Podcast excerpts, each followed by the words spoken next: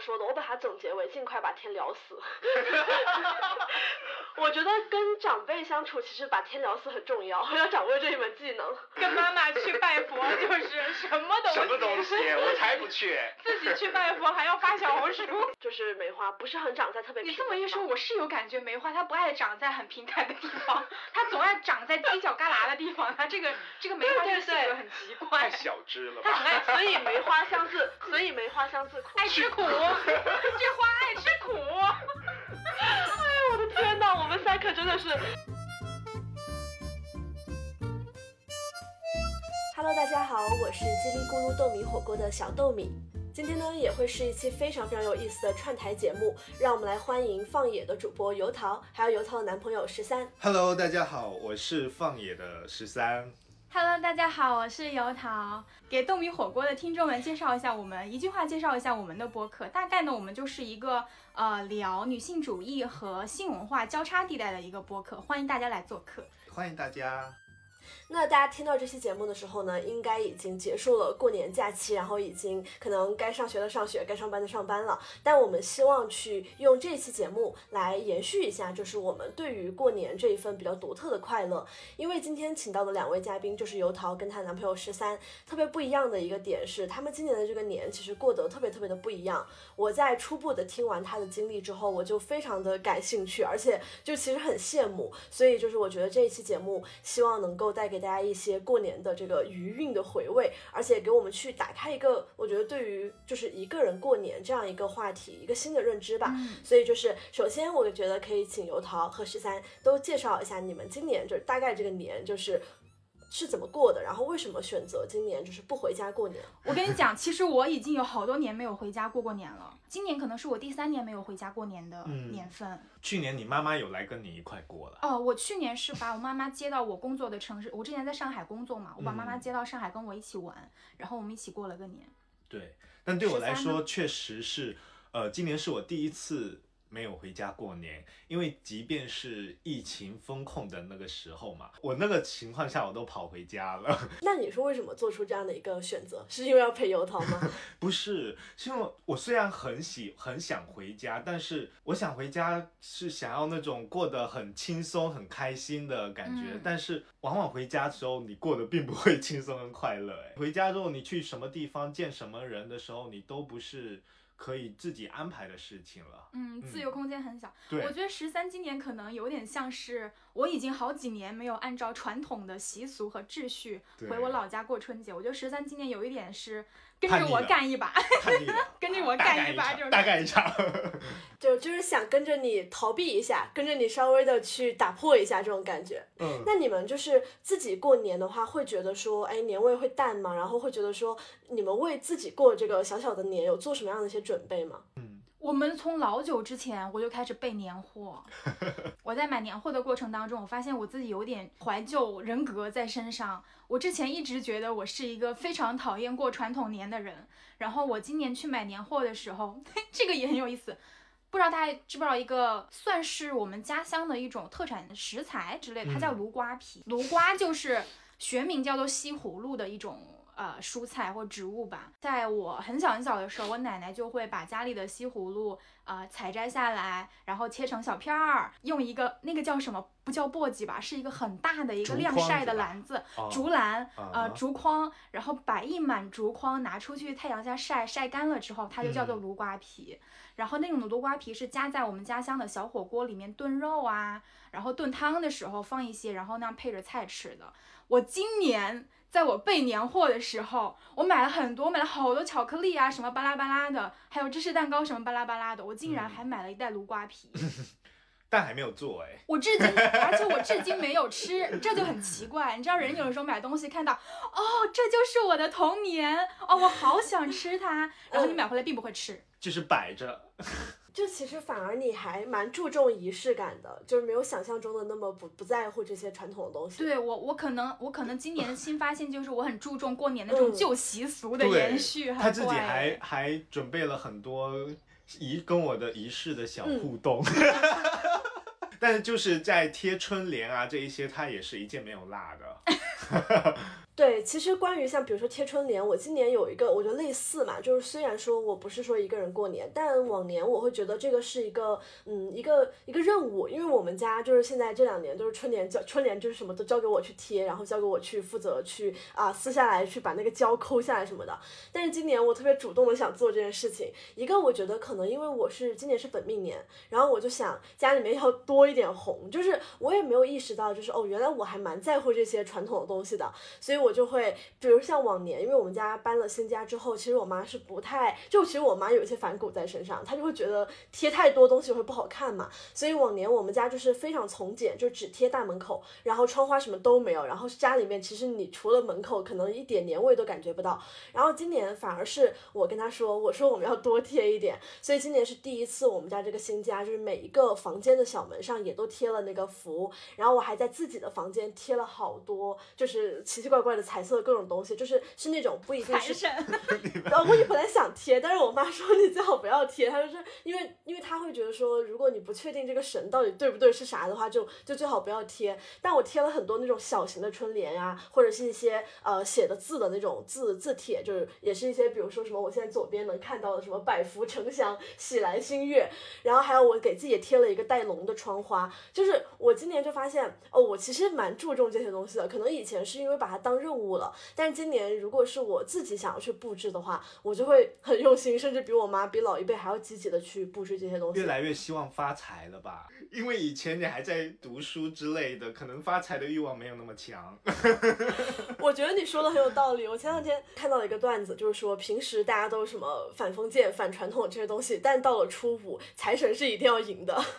哎，你知道你这个让我想到什么？就是我今年也特别想穿一身红，嗯，但我就觉得你买一身红衣服，你根本过了年你就不会再穿了。对，然后我就给自己买了一双红袜子，红彤彤的袜子，家居袜。我感觉我们现在这个岁数的年轻人，就是二十到三十这个区间的年轻人，就老爱用这种很温馨的小仪式，给自己补一个那种很温馨的春节。嗯，因为我老感觉我小时候的温馨，小时候的春节特别温馨的，就是我哥哥啊、我弟弟啊、堂哥堂弟这种聚在一起，然后吃那种红红的糖，玩红红的纸花，还会有那种小烟花可以玩，那种感觉我老向往了，然后老想再来一次。然后长大之后，你就只能。把这些仪式都操持起来，然后给自己一个看起来。很像小时候那么温馨的春节，对我觉得你说的很有道理。就是有一些可能哪怕很停留于表面，比如说你可能只是穿个红袜子，只是贴一点红窗花，也并不能和十多年前的那种年完全一样。但是我们就是通过这些可能比较表面的东西，就是一个心理的自己的慰藉吧，就是这种感觉。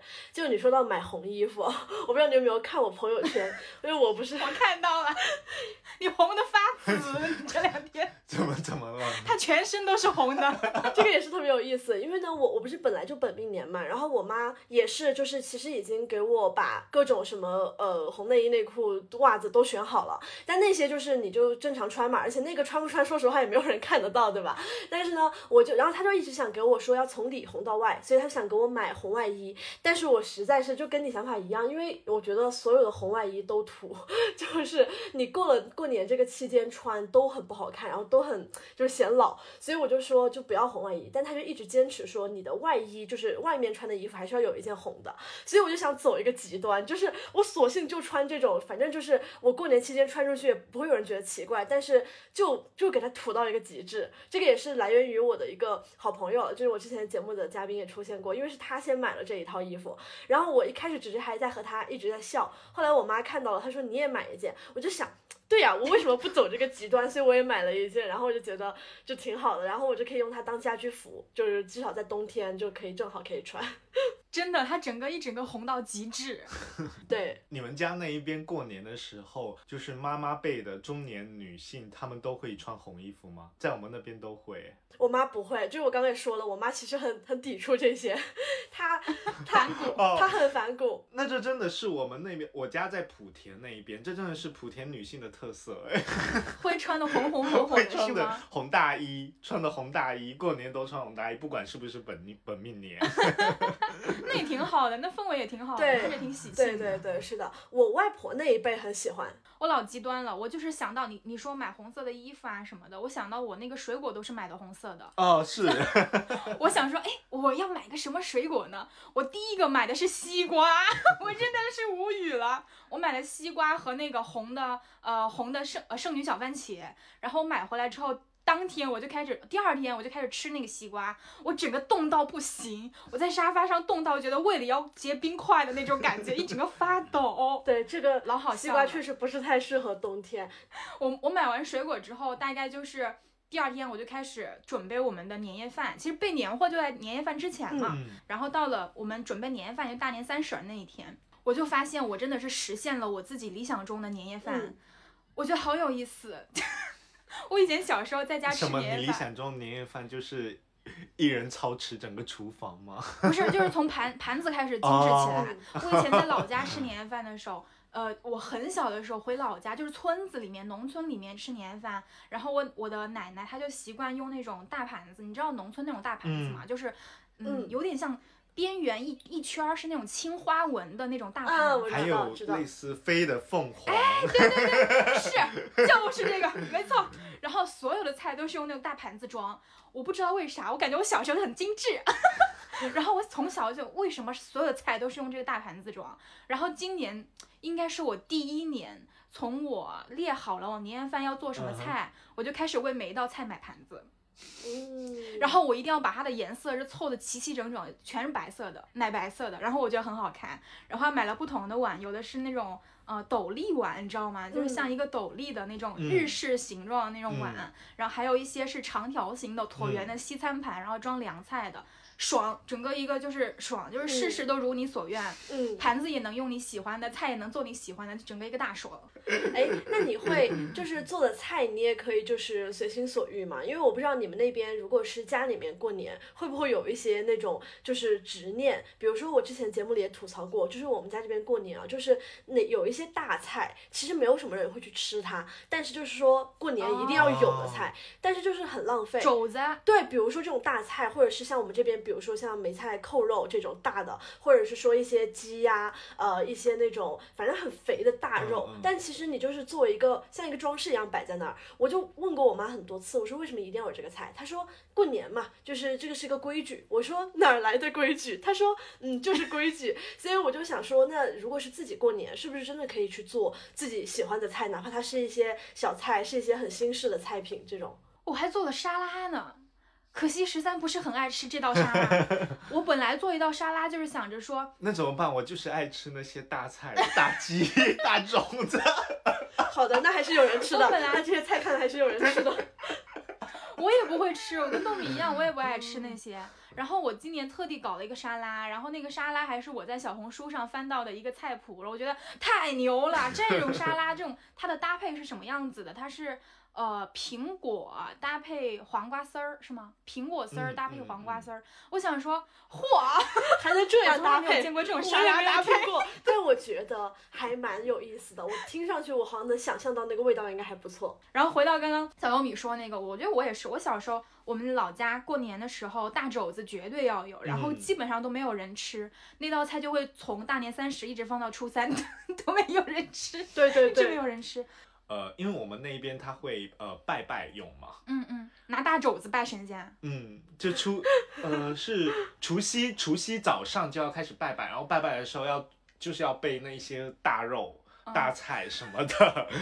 就白灼白灼下去，所以那一道菜。它会从在家里出现，会从白灼开始，然后到一部分会炖汤，炖汤没炖完，哎，可能初三的时候会出现出现一个红烧红烧那个大肘子，我觉得神仙要是有播客也挺想抗议的，每年都吃这些，真的好恶心。他在我家会出现很多种的形态。但反正我们今年过年，我觉得啊，我因为过年年夜饭是我安排的嘛，我觉得我还是哎，还是安排到了一个平衡的一个一个境界。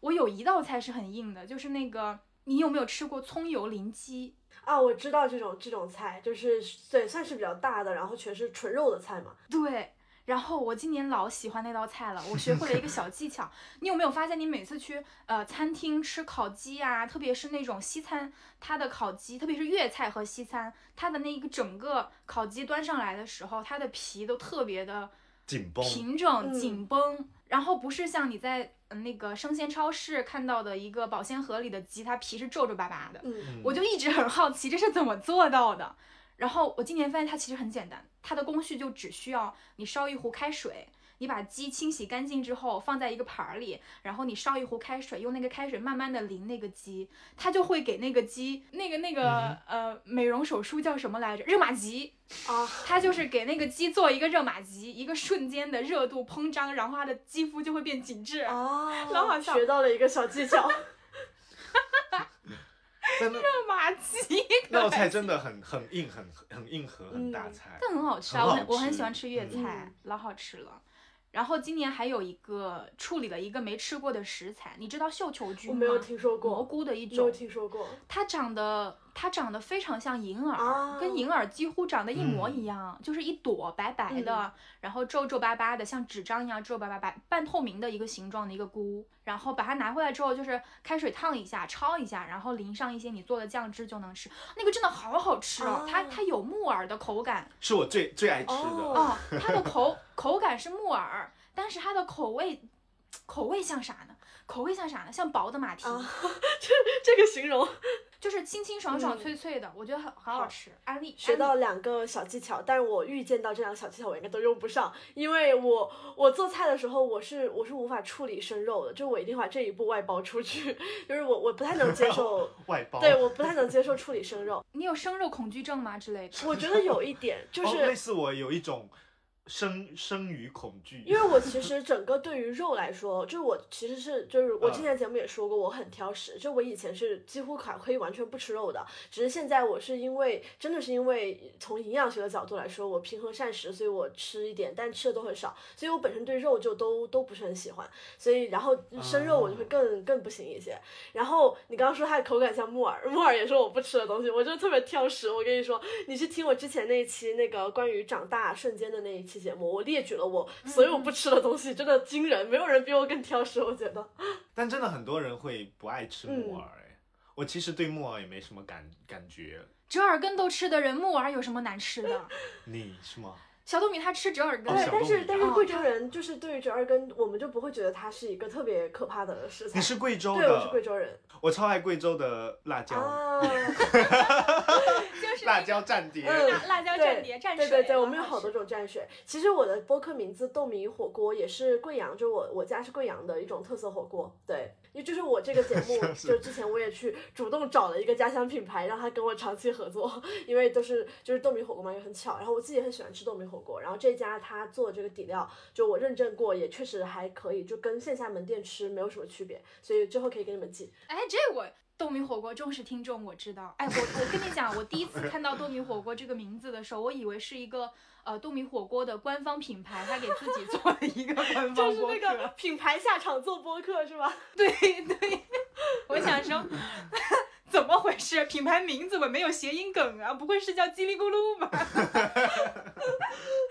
比如说耐克，他们叫耐听，对对对它至少会保留一个品牌的名字在里面。我想说，它这个品牌不会是叫叽里咕噜吧？太好玩了，我真的是，我真的是一个贵贵州美食宣传大使。好，扯远了，扯远了，扯远了，回来。扯好远啊！我们刚聊什么？哦，年年夜年夜饭是吗饭？今年吃年夜饭的时候，刚好十三在跟他妈妈那个视频通话拜年，嗯然后他就给他妈妈秀了一波我做的年夜饭，然后他妈妈嗯就说：“哎，咱们家以后这个年夜饭掌勺就交给你了。”然后我当嗯时就发现我心态上有一个很大很大的进步。为什么会有进步呢？嗯我先讲一个小故事，嗯就是在很久以前，因为我跟神在在一起很久了，我们在一起八年了。嗯，然后在很多年，对，很长的时间了。很多年以前，他妈妈有过一句跟我的对话说，要我给他多煲点汤，就是福建人是很爱喝汤的嘛，跟两广地带一样。然后我当时听着那个话，我就是气不打一处来。我不知道有没有人能理解我，就是我我能理解，我能理解。如果你儿子想喝汤，那他就自己煲。哎，这这个是一个很简单的道理，你不要告诉我，我给他煲。我当时就我很多年以前我就这种心态，但所以所以难怪家里的砂锅都是我自己买的，所以今年你只负责把砂锅给烧坏。我不是蓄意的。回到今年的年夜饭，其实也出现一个同样的小插曲，就是他妈妈看到我做了一桌菜，然后他觉得还挺好的，嗯然后他就跟我说以后年夜饭由我来掌勺。我当时听到这句话，嗯我竟然没有生气，就是情绪非常稳定。我觉得我今年最大的进步就是，我开始理解，就是跟嗯我的思想没有站在同一个地方的人，他说的话有的时候冒犯我不是本意，因为在他的话语体系里嗯面，夸一个。女人就是所谓的女人吧，我也算是女人了。说春节年夜饭让她掌勺，它其实是一种就觉得你这个人做饭挺好的，是一种夸奖的一个最高的礼遇。它其实没有任何别的意思。我觉得这是我今年很大的进步。我后来反复那要是平时跟你这么说，你会生气吗？因为我考虑了一个变量，是不是新年要说吉祥话这个变量？我觉得也好有道理。哎，我竟然没有想到这个角度。笑死。碍于新年不好生气，大过年的，大过对年的，大过年？你会有吗，小东米？就是你你会有，就是比如说你妈妈跟你说，哎，这个以后年夜饭你来掌勺，或者说，嗯，女生就是要厨艺好，你会听到就是内心怒火四起。就是我其实一直就是没有明面上特别特别打拳，就可以这么说，因为我就嗯，虽然你刚刚说的这个心态转变，其实我特别赞同，但是我可能是无意中已经完成了这个转变，所以我一般不会跟家里面的人，就尽管我不会赞不赞同他们，但我一般不会直接去反驳他们，因为我觉得，因为你去直接去怼的，其实不是这一件事情，是两代人从根本上嗯。观念的差异，我觉得就是没有必要，因为你也很难通过说这一次的事件，我就让他认识到，哇，我的思想是这样的，然后从此以后你最好不要再跟我跟我这样说，我觉得这很难，就是谁都不要想去改变谁，我们就。各自安好就可以了，所以那我作为一个嗯晚辈，对吧？我就我就敷衍你，顺着你的话说，我觉得我是一般是这么处理，对。你跟十三的我也是我长辈相处哲学一模我一样。刚刚也想说，就是当我要是跟长辈出现这种价值观上面冲突冲有冲突的事情的时候，我我跟你的处理方式会是一样的，一我不会跟他们有什么正面的争执啊，我也是会敷衍他们，甚至就。顺着他们的话往下说，整个人就变得圆滑一些。对，对，是是，我觉得其实这个很省事儿，就是只要你调整过来之后，你一不会觉得糟心，二的话呢，就你就不会，就我上次跟我朋友说的，我把它总结为尽快把天聊死。我觉得跟长辈相处，其实把天聊死很重要，要掌握这一门技能。嗯，反正我就是觉得我以前在这种节庆的日子啊，很特别是很容易爆发这种代际矛盾的大春节这种日子，嗯我的那种就是无名的女权主义怒火就会四处燃烧，然后会波及很多人，会搞大家都不开心。所以反正今年我就觉得从这个例子，我发现我心态进步很多。从一个呃什么激烈女权主义到一个圆融女权主义，圆融处世哲学从也是没白活这些日子女。权主义的六边形战士都是尖，到一个小球球，到一个小绣球。我觉得就是拓展一下说，就是圆融。嗯，圆融长辈相处哲学，就是我跟十三这个提炼出来，我觉得其实都是一个道理了。就是说，嗯，就像我刚刚说的，如果这个对话它不是足够平等的，那我们就不要想去开启一个对话，就我觉得是最简便的办法。嗯嗯，嗯，是，大家都省事儿。，对，哎，你讲到年夜饭的时候，我突然想到，我们吃年夜饭也相当的不落俗套的配了春晚。嗯，确实，现在因为没有什么人在看春晚，我觉得，在以前回家过年看春晚的时候，就根本把它当成 BGM，嗯，当成 BGM 在看，更多就是在划手机，然后跟朋友在那边聊天啊什么的。然后这一回我们俩自己过年看春，自己过年的时候，我们看春晚就真的是很认真的在看，然后还认很认真的点评，那个春晚现场那些观众可能 可能都没有可我俩能都没有我们认真。我俩真应该去当春晚观众那那一天，是不是因为我们看的心情不一样？就是在春晚，在回家过年的时候，我们看春晚是属于一种不得不看的，嗯没有办法，就只能去看的那一种形式，你就根本没有心思看了。然后当自己过年的时候，它是一种我自己选择的，这是这是我选择的路，所以我要看它。我也觉得要看下去。对，就就会导致自己有有一种沉浸，真的沉浸进去去看这个东西，嗯心更有心思有去看。吧有吧，有一点嗯的。对，嗯。我觉得自己选择这个其实真的蛮重要的，所以我觉得这个也是你们就是今年这样的过年方式其实特别可贵的一个点，就是尽管看上去无论是仪式还是这个什么流程，对吧？刚刚说，对可能都跟在家里特别大的区面过年就是表面上没有特别大的区别，但是但是你们乐在其中，而且就是它是你自己，嗯。就是我想这么做我去做的，而不是说是我妈想让我这么做我去做的，我觉得这个真的区别其实很大，对，因很为是自己奇怪自己安排的这一些事情，老奇怪了嗯嗯，叛逆，叛逆就双标，我就双标，对，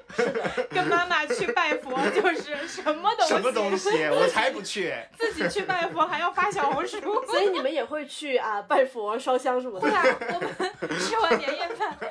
大年初一一大早，我们就去了郊区，苏州的一个郊区，嗯，几十公里至少有吧，对吧？开车开了好久，我们打车过去的。然嗯后那是一个，那不是庙，那是一个尼姑庵，它叫庵。然后那个庵里但没有尼姑，你好无聊，没有尼姑，这是重点吗？你真的好无聊。好冷。就是不然大家以为有尼姑，那又怎样无语了。反正它是一个庵，在这个庵里，这个庵它出名就出名在它供奉的都是罗汉。你知道那个，就是在佛教这个学说里面，不是不是他供奉供奉的是罗汉，而是因为他有特别特别呃保存完整的从宋代宋代时期就留存下来的罗汉像，啊罗汉像，对。嗯，但他供奉的你没看吗？哦？进去还有哦那个还是有一尊大哦佛在对对对那的，对对 对哦，它那里出名就是因为他有就是很像是敦煌壁画的那种，就是非常连涂彩都呃保保存下来的，哦，我觉得老好看了，然后嗯。色彩特别鲜艳，还能留存下来，然后你还能看到它的那个雕刻的工艺，就还蛮好看的。然后是整个很像是敦煌的壁画，因为它是整个镶嗯。嵌在墙壁上的，是一个大厅，然后罗汉像就是四周环绕着这个大厅的墙壁，嗯就是还蛮震撼的，因为罗汉会在你头顶上，嗯，头顶斜头顶上方，然后一圈罗汉凝视着你。啊它那里大概有十六尊罗汉左右，就还挺好看。然后我们罗汉不是十八吗？他那个他那个庵里面只雕刻了十六尊，哦嗯，然后你看的好细致哦，因为我是去，你真的是奔着罗汉去的呀？我这个理论就是说，大年初一大家都要去拜菩萨和佛祖，对吧？全国中国这么多人口，还不包括海外华人，挤？破门了，门都挤破了，谁还有空听我？我俩在这儿说点什么小破事儿？那我就是我的理论，就是我们要找一个离佛祖很近，能跟佛祖说上话，递递个话，他的小秘书这么一个角色。因为让让罗汉到佛祖边吹，给我们去吹吹枕边风。一次拜他十六个。我竟然觉得很有道理，怎么办？肯定啊！你想，没有人大年初一去拜罗汉呢？你想啊，佛祖忙死了，下班回去，罗汉真的没啥人哎，我们去的时候，就是嗯，只是零零星星的几个人，确实是。可说呢，而且你一次拜十六个，十六个人给你递一句话，嗯十六句话乘以嗯十六，这个威力乘以十六，多划算！太划而且而且我还想说，就是我在那边吧，是的就是看到了，确实是看到好几个打扮像很挺富贵的来上海富婆上海富婆在这边摆，哎，他问我们是从哪里来的，我们说、嗯呃，我我们就是在这里来的。他以为我们也是远道而来。专程过来对，啊这一下子就觉得，哎，这地方求财绝对灵，上海富婆都来的地方，肯定灵。对，就感觉你们选对了地方。太好笑了。然后我们本来是今年特地选了一尊罗汉，它叫做坐鹿罗汉，坐下的坐，然后迷路的鹿，它会是一个坐在鹿身上的一个老汉这么一个形象。老汉，对呀、他是一个老汉，就是老人家这么一个形象。啊，他保的是财，就是他专门是哦护佑一方商人的那么一个罗汉。我们特地去找这么一个罗汉求财。哎，没有，那个安利没有。然后我们就开始想，这完了，我们不能白跑一趟，我们得找一个更灵的。然后我们就转转转转了一圈，找到一个叫做降龙罗汉。当时脑脑脑子里面就是一道光闪过，龙年可不就是拜他吗？而且还有，因为典故里面写降龙罗汉跟坐鹿罗汉算是作战兄弟了，共共事一起共事，共事关系比较好，也可以地句话。是，反正这一这一整套理论下来，觉得今年拜的老精准了，就是说，嗯，求财一定是稳了。对对，肯定发，肯定发。其实，嗯，其实我也有一个，就是虽然跟过年没有关系，因为我们家，嗯，很反骨，我们家初一也没有去拜，我们家初一就是躺在家里躺了一天。你们家初一不烧头香的呀？呃，我们以前会，但是人太多了不想再加上今年，今年我们初二就要出发嘛，所以就想休整一下，所以就初一就大家在家里面躺。哦。那你家真的思想很现代。我妈妈现在，确实，我妈妈现在初一还要每天起大早去烧头香。对我们家以前有过这个阶段，当时更夸张，因为我我家里面可能我小姨他们更夸张，因为他们家确实是做生意的，他们家是会过了三十夜过了零点去排队那种。哦，对，头香很灵，要摸黑去的，真的，我妈妈我妈妈就是摸摸着黑，天都还没亮就去了。对对对，但是现在就是他们。他们现在累了，就是觉得人又多，然后又不想去凑这个热闹，然后又加上本来要出发嘛，想休整。但是我今年一个我类似的一个经历，就是我们家这边有一个，就是也是在市中心，其实没有什么特别特殊的一个庙，它是在市中心的一个公园里面。我们家经常去那个公园，但一般去呢就是去当走路，就是去当散散步的那种。然后你如果顺便走到了那个寺庙，就去进去拜一拜那种。然后我之前是在那个呃考托福之前，我我就去嘛，但那一次就是像你们说，就跟父母一块儿去，说实话，我现在回想起来也没有那么虔诚，就是因为我觉得就是走路走到那儿了，然后我们顺便去拜一下，然后我妈就说啊，你看你要考试了，你快去求一求，然后我就去拜。但当时我忘记了，哦，好像是之前去那个普陀山的时候，因为我之前在宁波那边，然后我们去了普陀山，然后那个我们请了一个导游，就是类似于一个导游，他跟我们讲解各种什么拜的细节嘛。所以当时他提到的一个点就是说，你要把这个愿望描述的细一些，就跟现在流行的很多说法一样，就是你要描述的稍微细一点，比如说呃。具体到一个区间啦，具体到一个什么数字啦，就是这种。然后我当时就想起了这个点，所以就是嗯，现在这个事情已经过去很久，我觉得应该可以把这个愿望说出来。所以当时我许下的一个，我许的愿基本上就是说，呃，我的两个的标化考试，就是托福跟 GRE，就最好在两次以内就是都通过嘛。就是其实我就是想着这样是不是够具体了，对吧？两次以内，我也不是很贪心，也不求一次过。然后，然后最后确实也是两次考试都是在两次以内出分，而且第二次出分都是特别好，超出预期的好。所以我就呃，其实就想说我要去还愿嘛，然后顺便许一下新的愿望，因为要等 offer 嘛。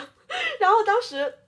本来我爸妈也是说啊，那我们一个周末一块儿去。然后我当时就跟他们说，我说我要不一个人去吧，我说我想一个人去走一走。然后我那也是我其实是第一次一个人去寺庙，我就感觉很不一样，我就觉得特别自由，就是是吧？说实话，在在那之前，我真的其实嗯这么说，就是但我就认不全那些菩萨，就是 我每一次就是我爸他们都会说那个文殊菩萨是保佑这个学业的嘛，所以以前都会让我去拜。但是呢，我说实话，我真的认不识，我每一次都是他们说。拜这个我就去拜了，所以那一次我一个人去，然后那天又是个工作日，其实那个寺庙也很安静。我因为我又不知道哪个是文殊菩萨，我就去问他们，然后我就去问了那个寺庙里的一个老奶奶，然后她告诉我说这个是文殊菩萨，然后给我介绍了一下，然后我就觉得哦，我是真的在自主的吸收这个这方面的知识，然后我自己去拜，就那种感觉真的很不一样。然后我自己去。买香去进香，就跟你们差不多，就也去进。然后我进完也觉得自己，嗯，这个我是自己选的，然后又自己去问到了，然后自己去拜的，我就觉得就特别好，就是这种感觉，就是特别特别的自由。对，真的，我觉得搞迷信这件事情，你看别人搞就是封建糟粕，你自主的自己去搞，你就是觉得享受其中，真的。哎，我们俩，我们俩在那个去路上，我们还对了台词，我我我是我教他的，我说一会儿你。拜的时候哦，你有有一套说辞的。你首先呢要报上自己的名号，然后再报上家庭地地地址，他好找到你。我们 然后再说事。我们还在讨论是报户口本上的住址，要不要报身份证，还是报常住地址？身份证不用。哦，我这一套也是从我妈那里，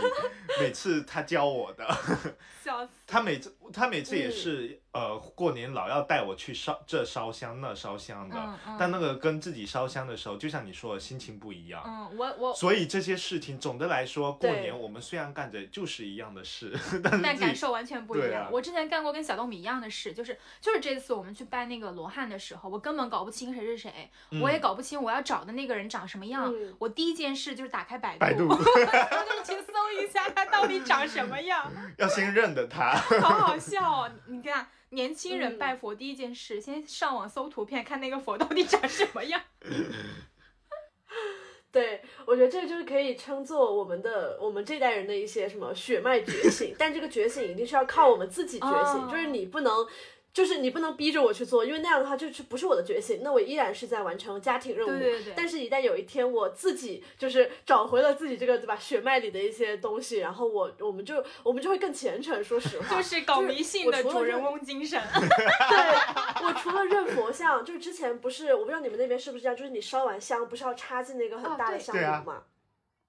我之前是从来就是不想去也不敢去的，因为我特别怕火。我是你知道，我到现在我都不敢用打火机。我我那天我表弟还在嘲笑我，因为我们那天说就新年好像可以放烟花了，然后我就说哎要放烟花，我说我也不敢点什么的，就我真的不敢用打火机，我就完全我突然想到一个事儿，嗯就是小糯米如果他突然穿越了，去了那种远古时代，他活不下来，因为他不敢碰生肉，他也无法生火，他他的文明，他的文明就暂停在他生命那一刻。虽然很跳脱，但我觉得你说的很有道理。我确实是在在以前，就是我这个基因的人，在以前应该是被淘汰了的。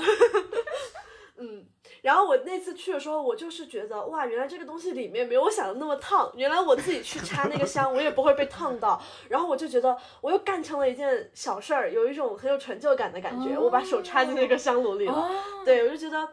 嗯，而且包括说，可能像你刚刚说的嘛，你是打开百度去查，但是像我以前，我是绝对不会想让自己去跟那些寺庙里的老奶奶说话的。但那天我就是，我都完全没有看手机，就全程，所以我就直接去问那个老奶奶，嗯我就觉得这个也是就还挺不一样的，对。就是有一种那种主动开关被打开了的感觉。嗯，当你自对己一个对对就你人去的时候，确实嗯就是那样，就是你打开了你的你你自己所有的感官。我觉得自己去的时候就会对这些有好奇了。哦，对对对嗯对对对对对对对对，我觉得就像你们刚刚说的主人翁精神，主人翁精神，你喜欢这个词？不是我觉得我觉得主人翁这个概念真的特别好，我觉得就是整个过年的这个过程，嗯，不是你不觉得就是你们整个今年自己过年这个过程，就是你们其实是做了自己的主人翁。嘛，谢，谢 我也不知道。为什么“ 主人翁”这个精神这个词，这个上一次接触可能是在高中背 这个词，突然就出现在了我的脑子里。大年初二的时候，嗯我们俩在家搁家写毛笔字，就是我之前跟小豆米说过，就是我我想。在二零二四年的时候，我给十三送一个字，嗯他给我送一个字。这个字呢，相当于是寄托着我俩对彼此的一种新年的寄语、祝福和期待之类那种东西，借着新年的名号，然后 PUA 对施加自己的 P A。哎，对哦，这个梗抛出来了。那你们分别送给对方的是什么字？我写给他的是动，运动的动。因为去年一整年呢，他办了个健身卡，但是也没去个一两次，每次都没拉成功。去年好好笑，去年是我完全运动停滞的一年。哦，我之前就是练了一段时间之后，就突然搬来苏州，然后我就开始没有再运动了。我后来有给他上了一个价值。什么价值呢？啊我上了一个价值，就是因为我觉得去年，去年因为我们自己现在自己做事情了嘛，然后难免会有点焦虑。我希望他整个人你偷我题呀、我希望他整个人呢，就是能够动，就是嗯显得活跃一点，哎动力满满动力满满，哎也不是动力，就是活跃、生动。哎，生动这个词好。我送给十三的就是就是豁达的豁和豁出去的豁，这俩就是不要同音讲的太，但同字。不要讲的比我好。这个这个这个这个解释就已经胜过了，这个比运动听上去就要高级很多。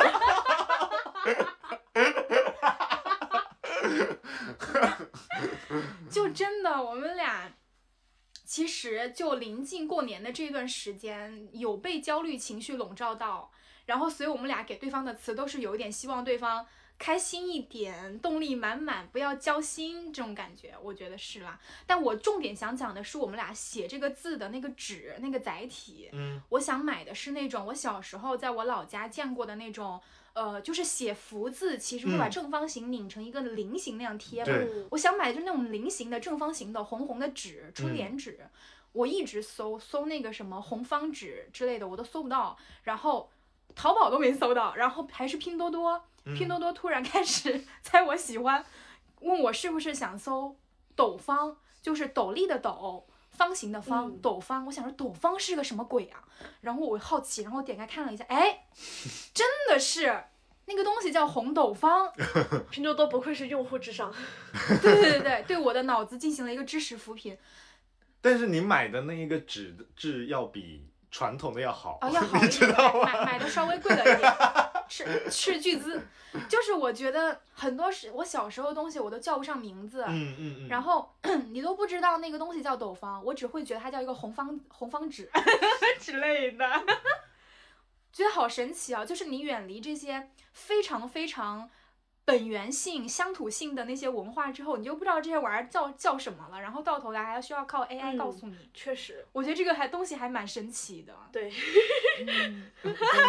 就突然间，嗯，怎么讲的有一点带了一丝悲凉，一种科技感的悲凉。对，我不，我真的觉得是有一点点这个感觉，但是我觉得好像也无所谓，因为也不是多重要的知识。对对对对，是的，我觉得就是因为可有可无的你东西你只要不管通过什么手段复刻了这个你心里面很很重要或者说是很想复刻的这个回忆就够了，管它是啥呢？嗯，还有一个就是，除了发现这个红方纸叫做斗方之外，我们今年还有一个对传统文化的新发现，嗯，就是腊梅是香的。哦，这个是真的，我才知道原来梅花是香的呀。啊，你们不知道腊梅是香的吗？就是腊梅是香的这个点，不是从小就是课文上就已经就是教会我们，然后但你有没有闻过？啊但你知道我闻过梅花是什么味道吗？我闻过闻过哦，都没哦好吧闻过。我闻过，因为嗯，可能这也跟像我外婆，我外婆对于花是有一种执念，就是她任何季节、任何那个时令的花开了，她都要去赶去那个，就比如说我们城市，市吗？呃，不一定是花市，就是最适合这个地方开花的某一个公园或者是某一个角落，嗯她就去照相。所以小时候，我印象中很小的时候，因为正好在我外婆家旁边的那个小公园就有很多腊梅，所以就是他会去那儿照相嘛，然后就把我带过去，所以我就会嗯一直在那儿闻。对，哦，我们俩是今年才知道腊梅真的是香的。嗯，我我跟你讲，我小时候背古诗进入了一种无意识状态。嗯你说什么呃梅花香自苦寒来，我根本不会想到梅花是香的。就是小时候背书，不知道为什么脑子好像没有在动的那个感觉，居然到了二十来岁你才因为因为那时候对于这个这句话的阐释是是要你刻苦，是吗？并没有并没有从字面上来理解这句话。对对对对对，然后今年才知道哦，原来腊梅是一个这么好闻的一个花种。但我觉得我不知道情有可原，因为可能我在想是不是福建没有种梅花这个东西。你又情有可原 我情有可原，因为我们家过年过年是摆水仙的。哦啊哦，对，我们家也会摆水仙，不是我们家因为真的特别喜欢花，就是到现在吧，就是我妈反正就是可能有一个就像像我妈，我虽然我说我妈就是不是很喜欢这些东西，但是花一定要有，而且是有几类的花，比如说水仙是从过年前呃一两周，或者是像今年因为过年晚嘛，是一个月，她就会开始去买，因为花期也稍微长一点。然后像百合，然后像那个腊梅，或者是以前那种哦不不是腊梅，就是那种长得像腊梅一样的假花，他也会买，嗯就是、嗯就那个红色的蝴。蝶兰啊什么啊，对，蝴蝶兰我们家也会有，嗯而且蝴蝶兰真的，我觉得其实真的很好看。我以前觉得它如果是放在那种公司门口土土的，但是如果 但如果是放在家里面，就是我们放电视机旁边一个高高的，我觉得真的还挺好看的。嗯，我觉得东方的花种都需要营营造一种空白给它，它就很有意境。对，梅花也是。嗯对，是的，我们今年就是突然发现梅花原来是香的，然后我们就开始发疯的闻梅花，就是闻了红梅花，闻白梅花，闻了白梅梅花，闻黄梅花，两个人像神经病一样。然后再品鉴不同颜色之间的味道，它确实是有存在差异的。啊、对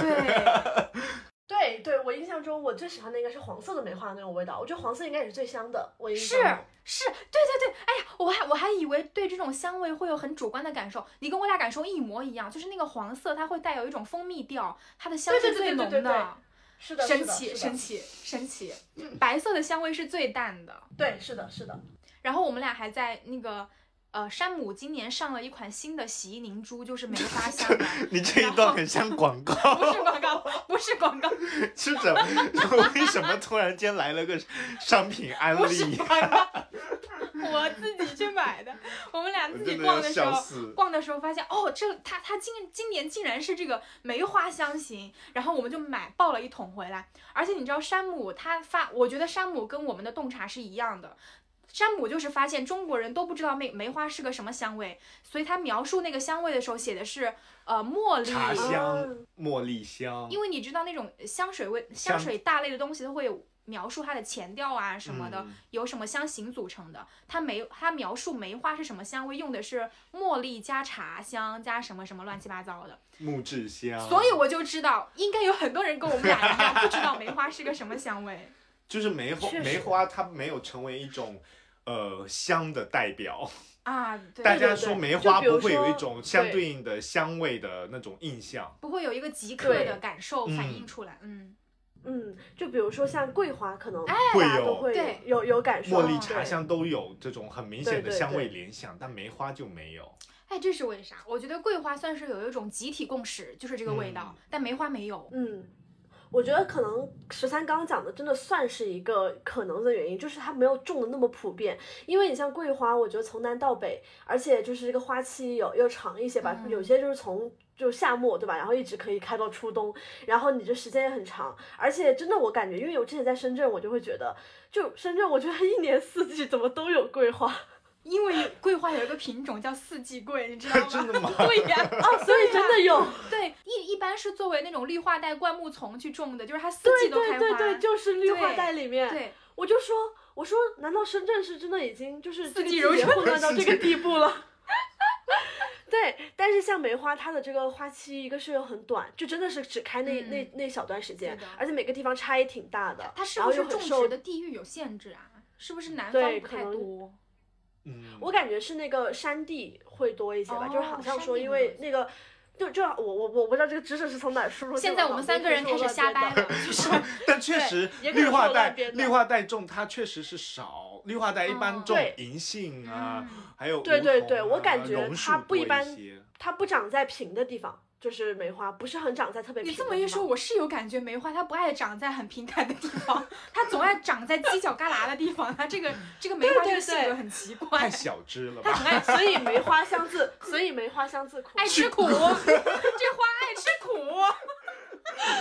我的天呐，我们三可真的是很能那个。我们就这个节目结束之后，我们也可以去搜一下，然后有如果有了解的听友，也可以给我们科普一下，然后发现，然后发现它其实根本不是，就很好玩了。打脸。十三还想讲一个，最后我们最后一个春节小、小故事吧。我就是我们我们嗯。春节还干了一件很很奇怪的事儿，就是你知道每年春节上门喂猫这个事业就很火，哦哦，我知道，我知道，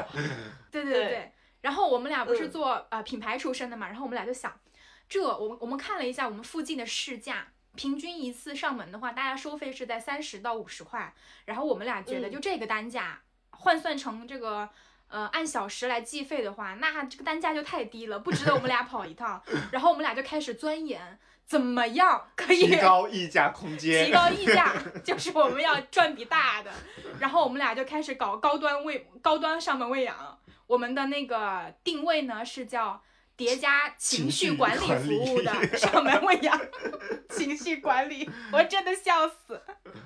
你知道我们的情绪管理是如何这个这个嗯产品矩阵是怎么搭搭建的吗？就是一般人呢，他只会去添粮、倒水、打扫卫生、铲猫砂之类的嘛。嗯我们把这些全部都列为我们的基础服务。我们主要卖的是在这些基础服务之上，我们还有贵妇按摩，就是，以及我们自己养猫，然后我们知道有很多那种就是很高端的那种，比如说法国进口那种费洛蒙，就是它可以安抚小猫的情绪。因为春节主人回家，小猫就很孤独、很焦躁。然后我们就说，我们可以呃携带一点这个我们分装的法国进口的费洛蒙，然后喷洒一点屋子里，让猫猫过年的时候也可以开开心心的、心态平平的、稳稳的、舒舒服服的这样子的过好春节。就诸如此类的服务搞了一堆，真有人来。我觉得你。我觉得你俩这个就是不发都说不过去。那你是以为我们发了吗？那你知道我们接几单了吗？不，但是我我那那你们接了几单？我们就接了一个人。接了一单，就接了一个人。但我觉得你们这个品牌的想法是很好的，就是就是不不说做做猫这一个生意，就是你们把这个思维拓展到方方面面，你们俩一定能发。真的很好笑。然后然后我们上门的时候就正儿八经给那个猫恢复按摩。很诙谐，觉得那那个画面很诙谐，一直在给它梳毛毛、按摩，好好笑。呃我还带了我的钓鱼竿过去。哎，你有养猫吗？我没有。哦，好吧。钓鱼竿怎么就是能够吸引到猫猫呢？因为哎，我我这正好我想说，可以跟听友去听友们安利，拿钓鱼竿来逗猫，其实要比逗猫棒好使很多哎。因为哎，真的吗？真的真的，我开始时候呃是在家里面给自己两只猫用钓鱼竿逗它，然后我还以为它有特殊性，我还特意把钓鱼竿带去别人家的猫去，也一样的喜欢哎，我不知道它为什么会想，它好像是不是呃更能模拟那种小动物、小苍蝇啊、小蝴蝶飞的那种弹性感。就更有弹性一些，还是怎样？就是那个钓鱼竿啊，它它就是你你知道钓鱼竿它的那个尖梢，嗯，是可以拼装组装的，你知道吗？是可以替换的，它有替换装。因为那个尖梢是最钓鱼竿整个杆子最柔软的地方，它可以弯曲，可以回弹，它的回弹。性能特别的好，比钓感觉会比逗猫棒要好很多。你记得那种钓鱼的时候，一个鱼竿被拉弯，被鱼拉弯，弯的那个地方就是那个鱼竿的尖梢啊，它那个尖梢是可以替换的。然后我们就是拿那个呃尖梢的替换装。我们有一天偶然发现，我们的猫很喜欢那个替换装的那个鱼竿的尖梢，因为它的回弹属性太好了，它可以很好的模拟一个。可以随意变形的树枝，小苍蝇啊，小蝴蝶什么，因为正好它那个尾梢也带了一一个小小绳子，小绳子。哦，那个绳子是用来拴那个鱼线的，嗯，然后一点点一搓搓小绳子在那儿就可以随意摆动，然后回弹特别好。然后它的那个挥动的时候，它的那个摇摆的那个弧度会比逗猫棒大很多，哦，然后猫就很喜欢那个。然后我们已经把那个鱼竿尖梢留下来当 逗猫棒了。清澈百分百，猫都喜欢。是，好的，又学到了一个我可能用不上，但是可以安利给听友们的知识。我觉得这个这个这个真的也蛮好，就是说虽然不指着它大富大贵，但至少在自己就是反正你们也留在就是本地过年了，就是可以去打发打发时间，然后去做的一个尝试，还挺好的。主要是因为我其实我自己一直有一种有一个。做个体生意的小想法，我觉得他某种程度上有在满足了我这个小想法。我跟你讲，十三岁满意的人生生活什么样子呢？就是他。各处活动很忙碌的状态，然后头顶时刻有进账，有个小金币，有一个小金币在那叮铃叮铃叮铃叮铃，时刻进账。这就是个这就是个体生意对我的那个吸引之处。我跟你讲，他比如说他去上班，你给他比如说月薪给他三万都没有，你每天给他开三百块钱，给他来的开心。他就是需要实时的进账，他就需要这种及时满足感。干小时工搬砖，类似这一种的。所以你是真搬砖，就是。我刚才讲的搬砖是真的搬砖，日结搬砖就是日结工，日结搬砖，笑死。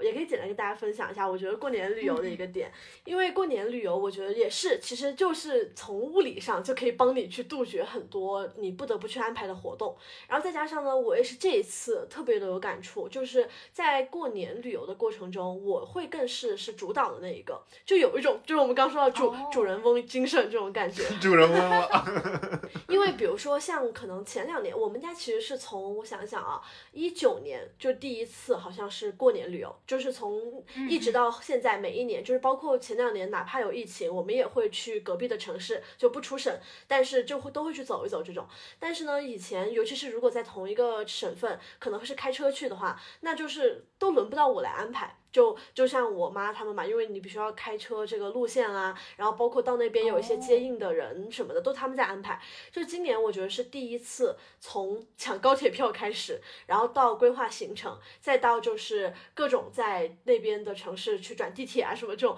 就是我带着他们在做，所以我就觉得说，嗯，就是我既享受到了真正的就是我觉得我们很久没有去提到的就是天伦之乐这个词，再一个就是有一种我这一辈已经在发挥。我的力量去引导这个家庭的一些节奏的感觉了，就比如说，就这个感觉，我昨天达到了高峰。就虽然之前说嘛，就所有高铁票是我抢的，因为我们家今年是去这个九寨沟，然后也还算，其实还算是比较热门，因为九寨沟去年是第一年通这个高铁到那个最近的一个城镇，所以以前就必须要开车嘛，所以其实高铁票特别难抢，就是要抢这个从成都到九寨沟的票是特别难抢的。我真的是守了好几天，然后抢八个人的票，然后呢？昨天我们到了成都，就是临时决定说，因为到的比较晚了，但是我们在高铁上临时决定要去吃一个串串来作为这个宵夜，然后我就再去搜，就是规划，然后在美团还是大众点评上去看，然后最后就是因为找到了一家离高铁站也很近，然后我们酒店其实离高铁站也很近，但是那家呢，就是如果你打车又特别的不好打，就它开车只要两分钟，但我不理解为什么走路就变成了要走二十多分钟，然后带上老人嘛，所以不是很好走路，但是最方。方便其实就坐地铁，然后只坐一站，然后我就说那我们就坐地铁。然后本来我爸就是很抵触坐地铁，因为他觉得带着老人，然后呢又是出来又是过年，肯定人多。但我就说我就只坐一站，而且呢我会全部安排好，就是我就想着说呃反正都要给外公外婆是肯定要买票的，因为他们又不会用手机扫码，那我索性就把八个人的票都买了，谁也别扫码。所以我就呃下高铁之后出站，我就冲的特别的快，在他们都还在慢慢走的时候，我就一个人先冲到了最前面去，一下子买好了八个人的票，然后。等他们正好买完票，他们也差不多走到了地铁的，他们差不多走到了地铁那个入口，我就开始一个一个的发票，就是发那个单程的那个卡。列车员儿。对，我不当时有一种我是导游的感觉，就是。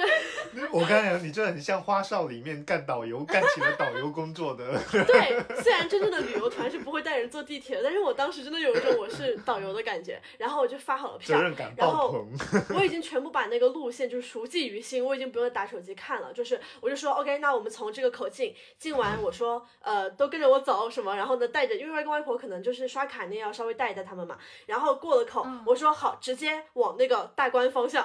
的立体，然后坐一站，坐一站下车，然后下车的时候，我妈说一会儿从哪个口出，我说 A 口，就我看都不看手机，我直接说出来 A 口，然后下了车就直接也是步行很近，我就有一种就是真的是主人翁的那种感觉。就全程，包括在景区里面啊，因为我们其实因为会更反应更快，然后我们会就是节奏各方面就掌握的更好，所以就是对吧？看各种标识也好，还是说去找各种地方，就你都可以很快。所以我觉得，就为什么我会觉得说我的观念其实在转变，以前会觉得说跟一家人出去旅游，我会觉得是也是一个任务，就是，但现在我会觉得说是我在引导着这个家庭的一些 quality time 这种感觉。嗯，我真的没有想到。我们这一期聊下来，主题竟然是主人公精神，确实没有想到哈，有一点像公务员，好公务员。过年要做主人翁才会开心 啊！啊，真的，真的，真的，我觉得真的是 是这个样子。最后一个小插曲，就是虽然说呃，就今年我觉得这个年整体过得，我觉得嗯这个评分还不错，但是就出去旅游你也避免不了，就是他们要还是要喝酒，就你去到那个你们出去旅游还喝酒啦？哎，我跟你说，因为我爸真的是太喜欢喝酒了。他每一次就是我们出去旅游，就算不是过年，他都会自己带一两瓶酒，因为他又喝不惯其他地方的酒。就是作为一个，就他一直这么自称啊，就是我们这个贵州这个台吧？没有没有没有，肯定不会说带茅台。但是因为就是贵，但是因为贵州这边喝那个酱香型的酒嘛。然后呢，我们这次这次去四川，因为说实话，四川也是喝酒的大省了，就是他们产的那个浓香型嘛。但是我爸喝不惯，就他完全的就是抵触浓香型的酒，所以他是一定要自己带一两瓶，就是反正我们家自己喝的酒。然后他们如果去吃饭的时候，就会去拿出来喝。所以就是你也不能完全去斩断，就是所以我真的就那天晚上的一个感受，平等的厌恶每一个在饭桌上喝了点酒的中年男人。哎，你爸爸是属于那种，哎，兴致到了自己小酌一杯，还是他自己一个人出去玩以后把自己喝醉啊？呃，喝不醉，但是呢，就是他酒量是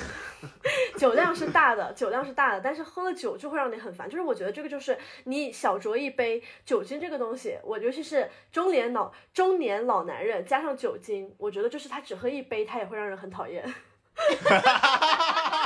就是，所以那天特别典型，那杯酒换活的是一些中年老老男人的絮絮叨叨，是吧？对对，和就是一下子又把我会去带回这种家庭的一些框架和束缚之内。哦就是那天我特别印象深刻，其实也是借着那次他喝那天喝酒，然后我跟我表弟传授了那个我们之前说到的这个呃圆叫什么那个词圆融家庭敷衍大法，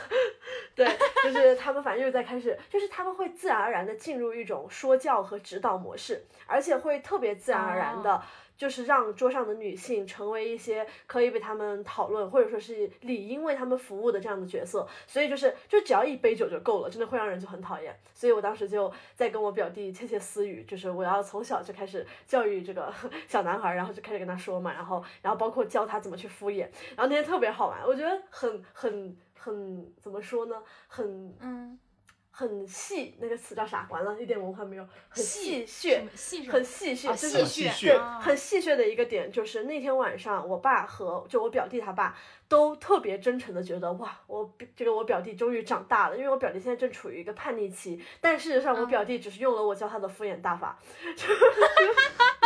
立竿见影。因为我表弟他之前就是很叛逆嘛，所以其实他都不怎么跟他爸说话了，而且会特别的抵触。然后那天我就跟他说，我说，因为他出去上厕所，然后我就跟他说，我说你一会儿小心啊，你一旦一进去，一会儿呢你爸跟我爸肯定会开始猛夸你，然后你就应和，然后我表弟就按我说的做，然后你知道我两个喝了酒的男人就在那儿，哎，今天这个笑笑真的是我从来没看他这么乖过，我就说，哎，就是挺讽刺的，但是哎，就是这个我觉得算是嗯。就是没有办法完全掌控的事情吧。最后一个小插曲，对，确实，我觉得喝酒之后就是那种男性说教就会呃一窝对蜂的涌上来，控制不住。是的，是的，哎，但感觉中年男人聚一块，不用一杯酒也会让你很烦吧？对，我觉得你说的很有道理，可能甚至连一杯酒都不用，一支烟也可以。一支烟就行了啊，嗯，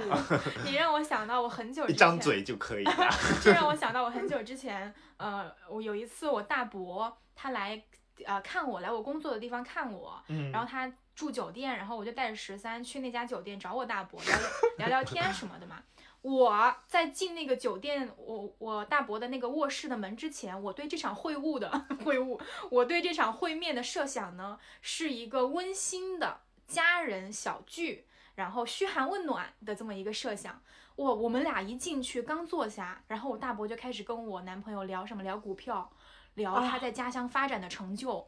嗯嗯，聊觉得我他说哎，我看这小伙子不错，我的一套圆滑之术啊，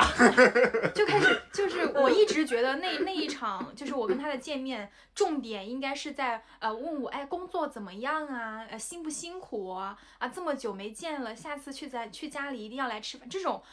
我我设想，我后来才发现，我设想的完全是一种女性的交流，它是一套就是女性之间的体谅，女性之间的共情。但如果那个来探望你的亲戚是个男的，千万不要抱这种幻想。如果你还带了一个男朋友，那一场会面就将是他作为一个老有所成，哎，中年有所成的这么一个成功人士，对小伙子乳臭未干的一个小伙子的一个指导，一场嗯指导大会，哎。而我又是如此的懂事，他说什么我都要夸他两句，真的，然后根本听不懂。又哄得他如此的开心。真的，我跟你说，太简直，我可以说是一模一样嘛，就是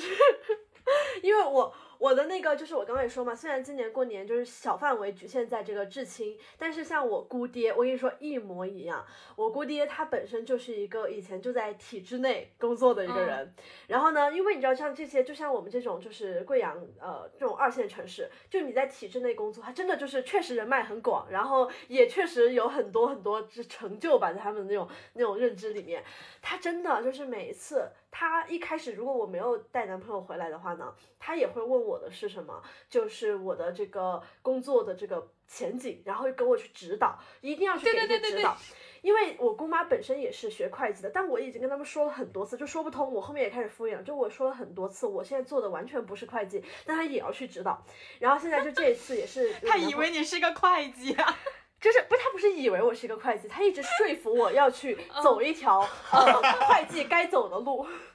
懂了懂了，然后这一次也是我男朋友在年前也来了几天，然后哇，真的是戳中他的点。他在那个饭桌上就是去大谈特谈什么这个历史、这个政治，然后什么这个酒文化，然后他就觉得就是，我觉得他们是需要把自己那些为数不多，甚至不能称之为知识的东西，总要有一个倾听对象。然后在这种情况下，我跟你说，就是这种我们的男朋友，我又是一个绝佳的倾听对象。对，因为在他们看来男朋友不敢反抗。而且在他们看来，又是一个男人之间的交流。哎，对对对对对，构建了一个男性对话。我跟你说，然后我男朋友因为他过年其实不在我们家嘛，然后他走了，就三十夜那天晚上，因为我男朋友已经走了，我闺蜜就开始拉着我，就开始跟我说，哎呀，我很看好小陈这个人啊，就说我男朋友 就这种，然后说一模这个小伙子真诚，太我大伯对我男朋友的用的那个词汇，描述的那个词汇也是真诚。对，真诚、实在，就是这种词，然后就会，就是我就会，我觉得就是你细想，就是我们现在如果冷静下来想一想，就跟你刚刚感觉一样，就是他并没有在关心我这个人，他就算关心了我，他关心的都是我的未来，或者说是我未来可能在他们心里面吧要嫁的这个男人啊是什么样的，符不符合他们的标准，就是他并没有，嗯，并没有把我们当成一个，就是像我刚刚说的可以平等对话的一个人来对话。嗯嗯，对，好，又又又又极端了一些，但是天哪，我们不是在聊过年的事情吗？这就是过年频发的事啊！哦你不过年谁回家听他说这些啊？哦，，对，是也是也是关联的。这个，我觉得，我觉得就是一个为什么这么多人想要逃离的一个原因吧，就是你、嗯你没有办法，嗯，反抗，或者说是你都没有办法去。割舍这些东西，除非像你们这种，就是物理上直接隔绝了，物理上直接就不回家。但是你就算回家，你看，就算我们选择了旅游过年，但是只要，对吧？有这样的场合，就是你还是不可避免的要经受这样一些，嗯，就是你可能听上去不太舒服的东西，但是可能让我们学会刚刚我们说的圆滑一是一个方面，但是你心里面这个感受总是不会去被磨灭的。对，嗯，哎，但我其实我今天还跟油桃有聊过这件事情，就我发现？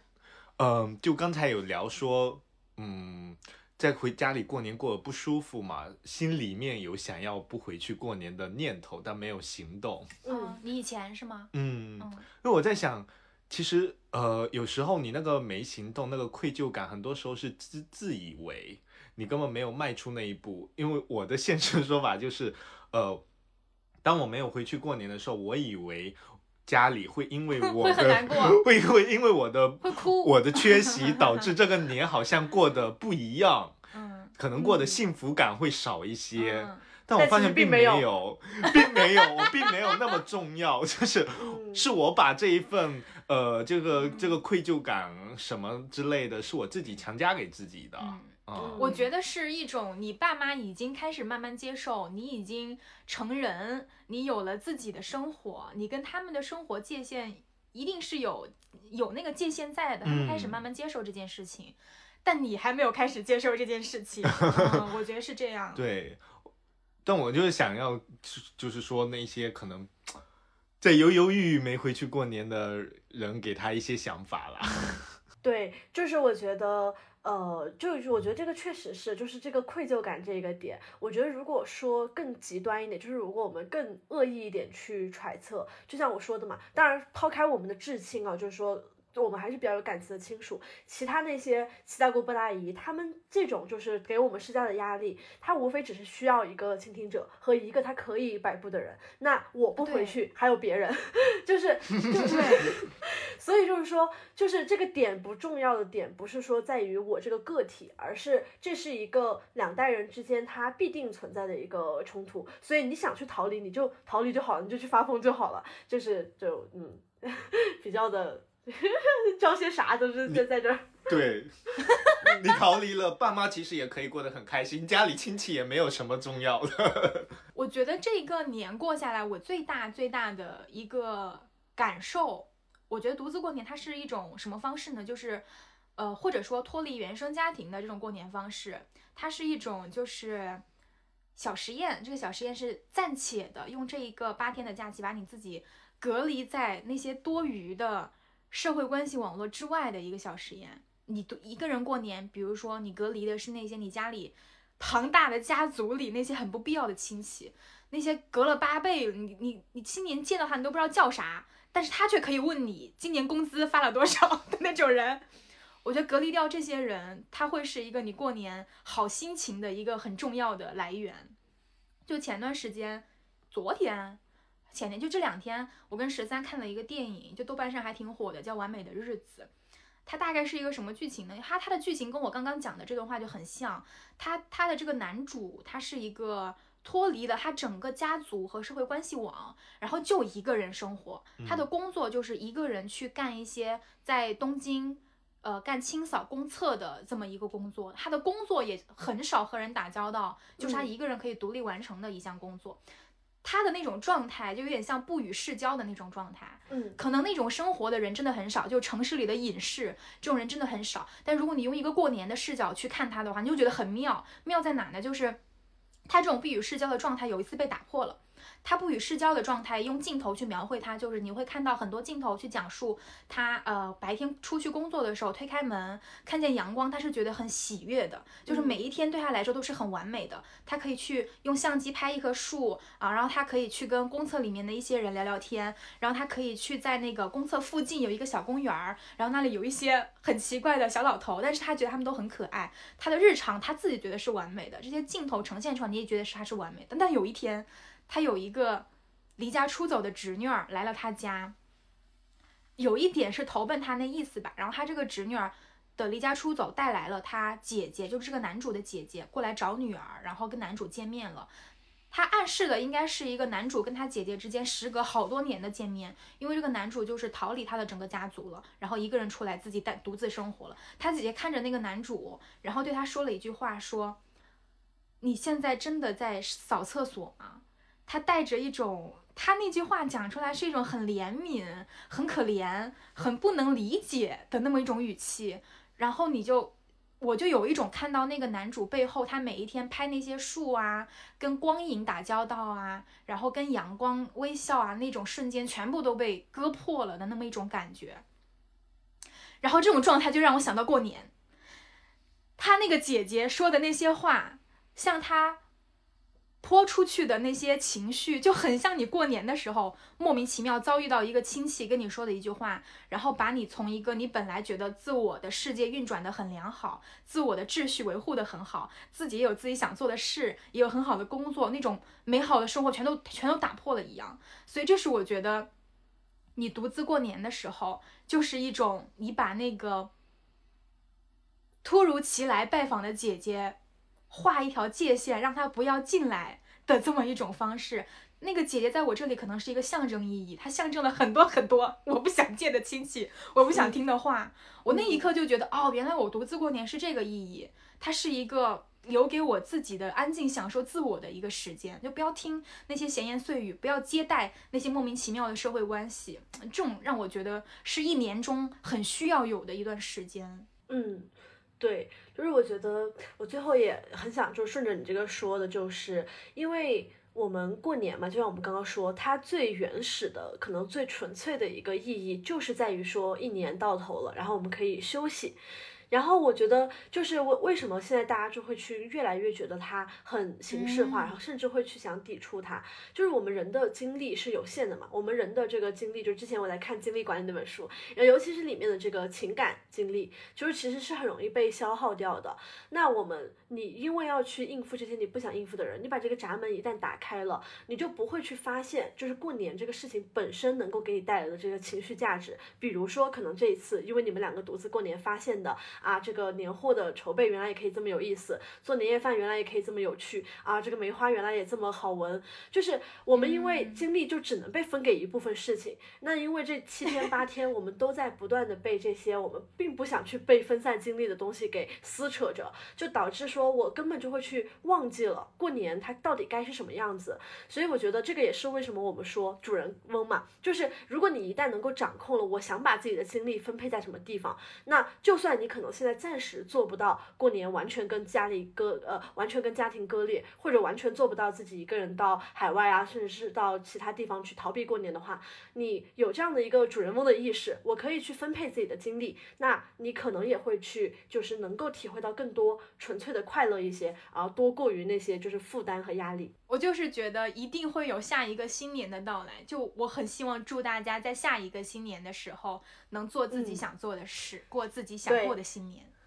对，很好，好。嗯，你这个升华可以。那也欢迎大家在听完这期节目之后呢，也在评论区跟我们分享一个你今年的过年的体验。不管你今年这个年过得是否开心，也都可以跟我们分享。那我们分享完我们这一个年，就彻底的翻过篇。就像油桃刚刚说的，希望我们的下一个新年都可以自由，都可以非常的做自己的主人。谢谢大家。你有什么固定结尾吗？我们没有结尾，我们的结尾就是呼吁大家点赞、评论。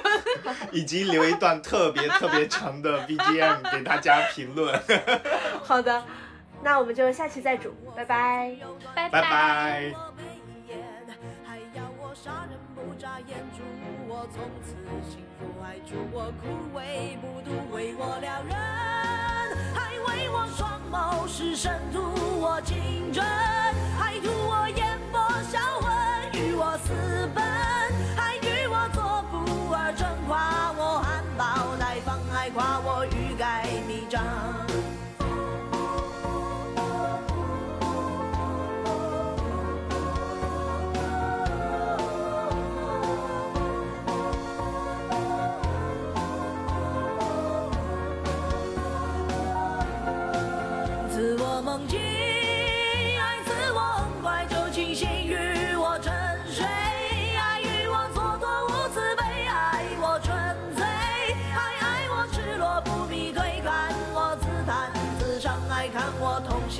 心断肠，为我撩人，